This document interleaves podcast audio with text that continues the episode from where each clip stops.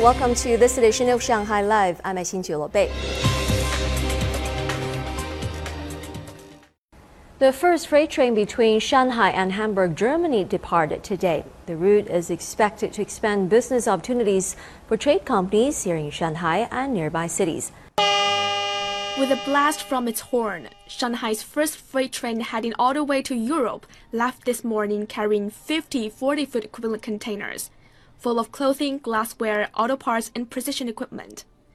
Nine of the steel boxes belong to the Shanghai headquartered trading company Cargo Services China, which has been using rail freight to Europe for around five years.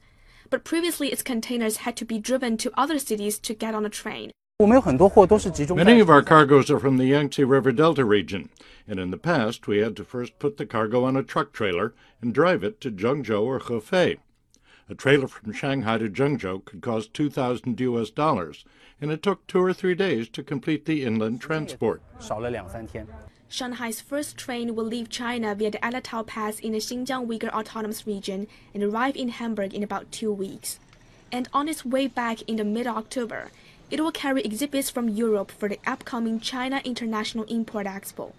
The new route is expected to eventually see 500 trains a year and has been very welcomed by the market. Previously, our clients using China Europe freight trains had their cargoes shipped through other cities, but now they can just start in Shanghai. The trains are almost booked out through the end of the year, which promises increased frequency next year. The number of trips made by China Europe freight trains had now exceeded 1,000 per month for 16 straight months.